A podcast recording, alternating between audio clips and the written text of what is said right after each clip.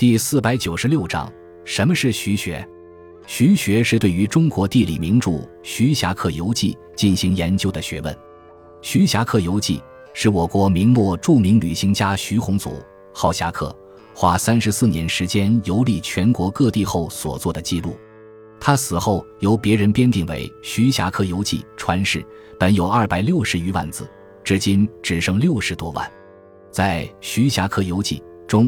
记载了作者对于其所到之地的地理、水文、地质、植物等现象进行观察之后所做的详细记录，为后人留下了珍贵的地理学资料，并且《徐霞客游记》文笔简洁典雅、清新流利，还是一部文学佳作。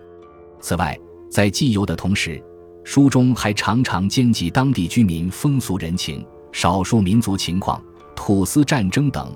具有一定的历史学、民族学价值。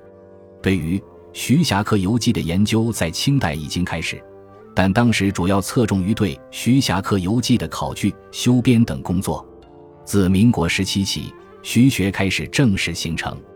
其研究范围主要分为三个方面：一是对于徐霞客生平的研究；二是通过《徐霞客游记》对我国古代地理、历史、民俗进行的相关研究。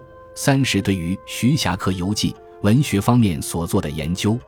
目前为止，徐霞客游历过的各地都成立了徐霞客学会，徐学俨然显学矣。